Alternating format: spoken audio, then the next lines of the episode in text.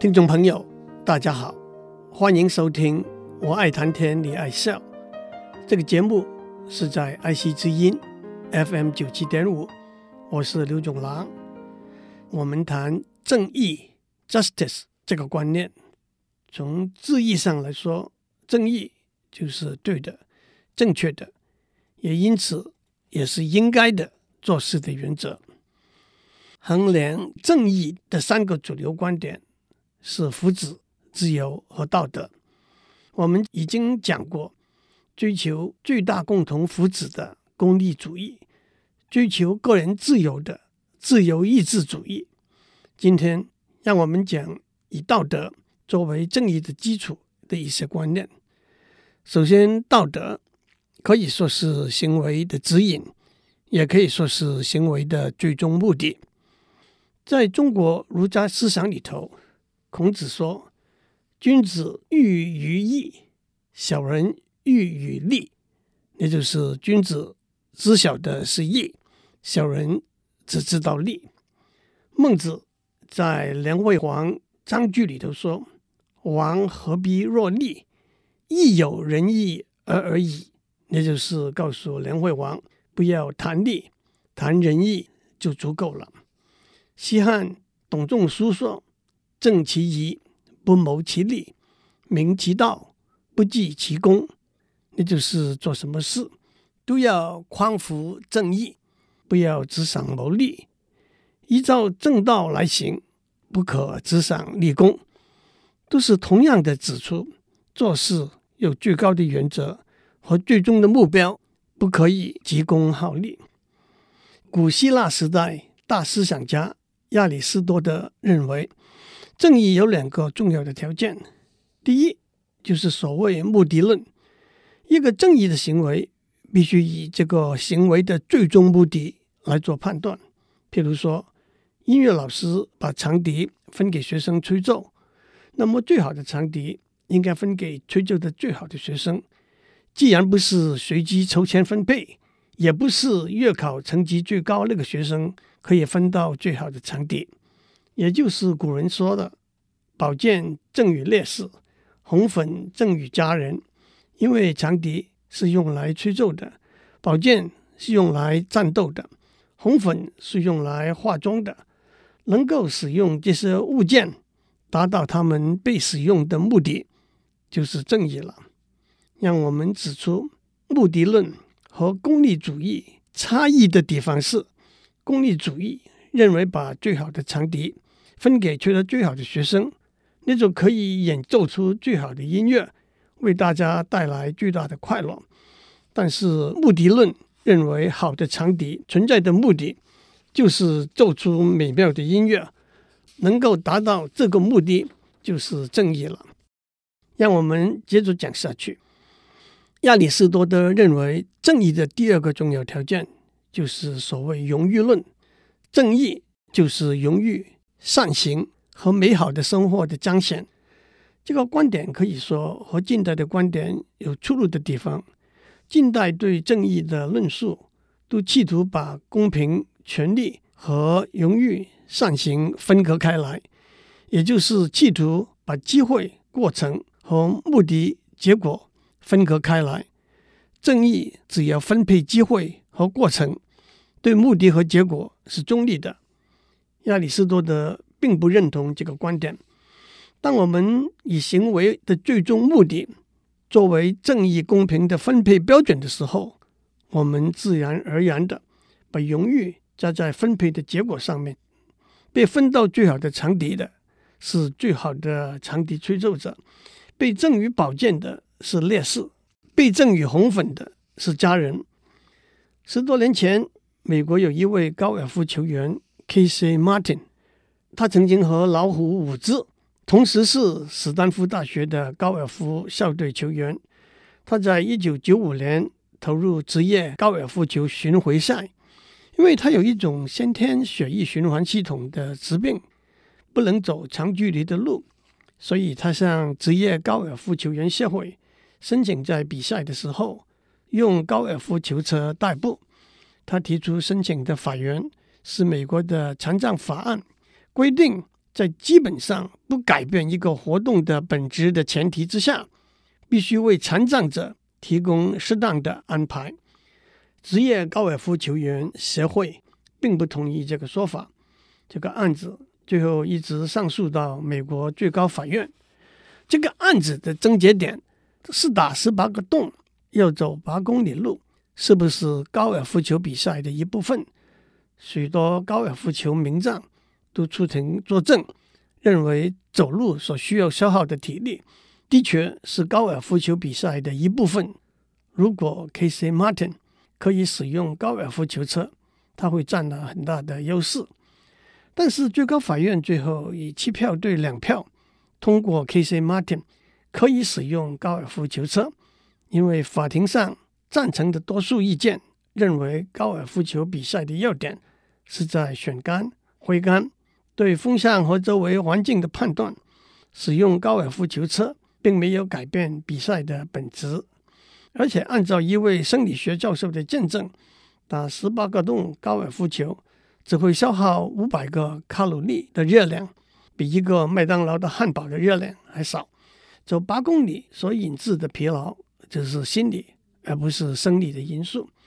但是法庭上反对的少数意见认为，法庭没有能力和权利为高尔夫球比赛的本质下定义，而且更进一步说，高尔夫球比赛只是一场游戏，没有目的可言。因此。职业高尔夫球员协会订定的规则，只不过是泛泛随便的选择而已。在这里，我们看到 Casey Martin 可以不可以使用高尔夫球车的问题，转变为高尔夫球比赛的目的是什么？正方的意见是，使用高尔夫球车并不影响比赛要达到的目的，因此这个判决是合乎正义的。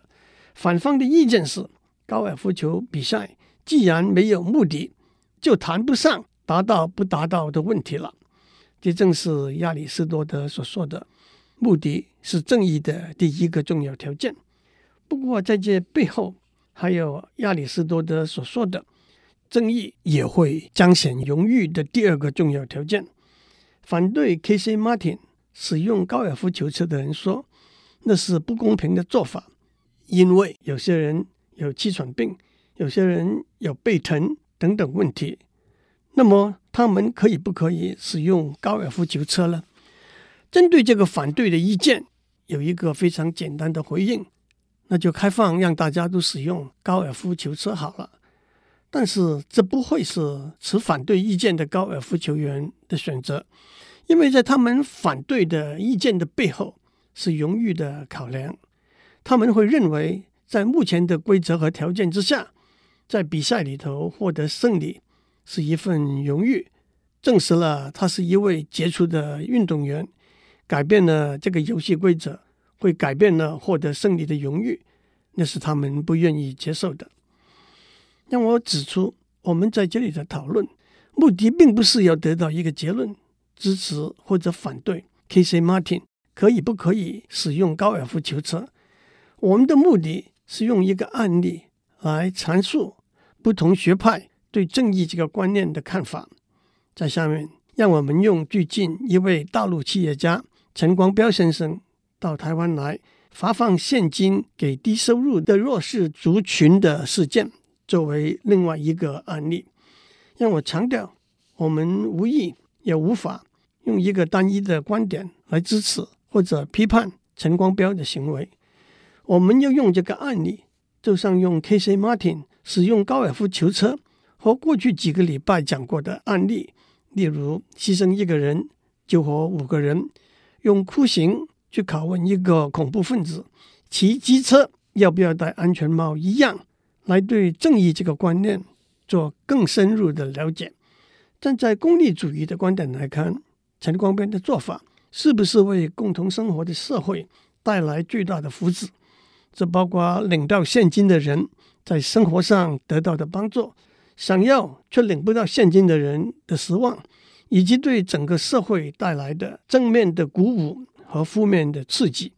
至于陈光标个人付出的代价和获得的报酬，只是共同福祉里头很小的一部分而已。至于他要这样做的动机，根本就不是一个考虑的因素。站在自由意志主义观点来说，陈光标的行为出于他的自由意志，去领取现金的人也是出于他们的自由意志。自由意志主义主张每个人有拥有、累积和转移财产的自由，因此我们要问的只是他的原始资金是不是经由正义的过程获得，他的行为有没有妨碍别人相同的权利。站在目的论和荣誉论的观点来说，我们问钱最终的目的是什么？就像我们上面说，长笛是用来吹奏的。钱是用来购买生活上的必需品的，现金的分法让金钱达到他们被使用的目的。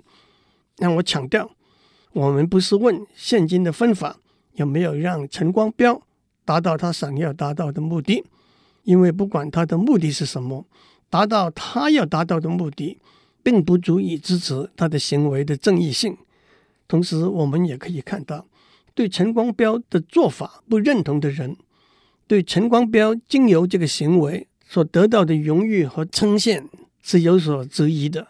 换句话说，这个例子又再一次指出亚里士多德的论点：当我们讨论一个行为的正义性的时候，我们要讨论这个行为的目的和他对荣誉和美德的提升的贡献。硬要把这两个分开来是不可能的。当我们看到现实生活里头的例子。在大家的讨论里头，还有政治、情绪、历史、文化背景，甚至个人处境的因素在内。哲学思想家为我们提供的是比较清晰的思想路径和方向。至于呢，是不是过分的简化了现实，又是一个值得思考的问题了。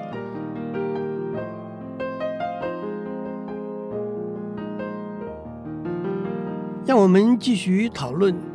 在不同的情形之下，不同的观点对正义不同的论述。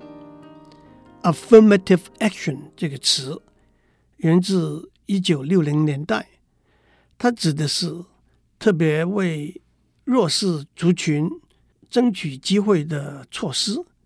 弱势族群是指在目前社会里头，源于过去历史传统文化的影响。造成了因为性别、种族、肤色、国籍、宗教信仰这些不是个人可以控制的因素的差异，而处于主流以外的少数地位的族群。Affirmative action，中文翻成平权措施，在英国叫做 positive discrimination，正面的差别待遇。平权措施的目的。是为弱势族群提升工作、教育、健康保险和争取公共建设合约的机会。让我们具体的以大学入学为例子，在美国有些学校为弱势族群设有保障名额，也有些学校明确的定定性别和种族是入学申请考量的因素。在台湾，教育部也有蒙藏学生和原住民升学优待办法和公费留学办法。在正义公平的前提之下，支持和反对大学入学平权措施的看法都有他们的理由。让我们还是从正义的三个主流观点来看这个问题。从功利主义的观点来说，支持平权措施的一个原因。是一个多元化的大学环境，可以让学生经由彼此之间的相互学习而获得更丰富的知识和经验。更进一步，这些学生在毕业之后，在社会上能够扮演领导者的角色，加强社会的多元化，因而增进社会的和谐。美国有名的麻省理工学院对录取的新生里头男女性别的平衡。也特别注意，因为这不但会营造一个更优质的共同学习环境，更要为社会培养在工程界、科学界女性的领导人才。这正是功利主义以追求巨大的共同福祉为目的的论点。至于反对平权措施，认为保障名额会侵选到本来可以被录取的学生的权益的说法，功利主义者的回应是简单明了的，在巨大共同福祉的前提之下，少数人的权益的牺牲是可以接受的。从自由意志主义的观点来说，平权措施是为了补救过去违反正义的行为所造成的措施，因为过去对性别、种族的歧视，甚至奴隶制度的存在，今日的弱势族群住在一个不利的环境，因此我们得还给他们一个公平竞争的起跑点。大家记得。主张自由意志主义的 Robert Nozick 说过：“财富的自由拥有和交换必须符合的一个正义原则是，制造财富的原始资源是合法的。如果我们能够证明一个人的原始资源是来自过去的不义之财，那么采用适当的手段对财产做重新的分配是合乎正义的。”这就是平权措施的论点。不过，我们记得，自由意志主义者也说过，即使为了追求理想的结果，也不能够侵损个人的权利。对这个说法的一个回应是，因为平权措施的保障名额而得不到入学许可的学生，会认为他们的权利被侵损了。但是，让我们问，到底，他们的什么权利被侵损呢？他们认为他们的权利是入学许可应该完全以入学考试的结果和高中的成绩作为唯一的考量的因素。其实这个权利从来就没有真正的存在。不但在许多美国的大学，即使今天在台湾的大学的入学甄试过程里头，才艺、运动和社区服务的经验。都是入学考量的因素，单单以入学考试的结果作为入学唯一考量的因素的权利，并不是普遍的存在的。其实，在这个辩论里头，一个比较困难回答的问题是，在弥补过去错失的前提之下，获得补偿的，并不一定是过去受到损害的人；为补偿付出代价的人，并不一定是过去获得好处的人。这个问题的回答是：基于共同责任的观念，下一代的人有没有一个共同的道德责任去补偿上一代共同的措施？最后，让我们从目的论的观点来看平权措施。首先，让我们问：一所大学的目的是什么？其实，这个问题的答案并不是像我们想象那么明确。有人说，大学的目的是学术的探讨和薪资的发掘，因此，大学的招生政策应该以从事学术工作的潜力为标准，因此就应该反对平权措施。有人说，大学有它的社会责任，因此能够在一个多元社会里头负起领导责任的潜力，也是招生政策中的标准之一。因此，就应该支持平权措施。因此，一个大学的目的会直接反映在它招生的标准上面，而且很自然的，接下来从荣誉论的观点来看，大学要遵从和提升的是什么特质？怎么样的毕业生可以获得优异毕业生的头衔？怎么样的人会被授予荣誉博士学位？都是和大学的目的相关联的。这个讨论又再一次展示了亚里士多德的观点：当我们讨论招生政策的正义和公平性的时候，我们以一所大学最终的目的为依归；但是在这个讨论里头，不可分割的考量是一所大学要遵从和提升的是什么特质。在现实的情形之下，目的并不一定是单一的，因此荣誉授予的标准也不一定是单一的。这几个礼拜来，我们从三个重要的主流观点来谈正义这个观念。古今中外，多少思想家都曾经广泛的、深入的讨论过这个题目。我只希望在这里起个头，引起大家的兴趣和注意，再继续去探讨这个和跟这个相关的题目。不过，我觉得更重要的是，当我们探讨一个题目的时候，我们必须了解有不同的观点，这些观点也许是相似的，也许是互补的，也许是冲突的。同时，在伟大的思想家的工作里头，我们看到清晰、缜密、细腻的思考方式，不情绪化，不模糊焦点，不空讲大话，这才是做学问功夫的真谛。祝您有个平安的一天。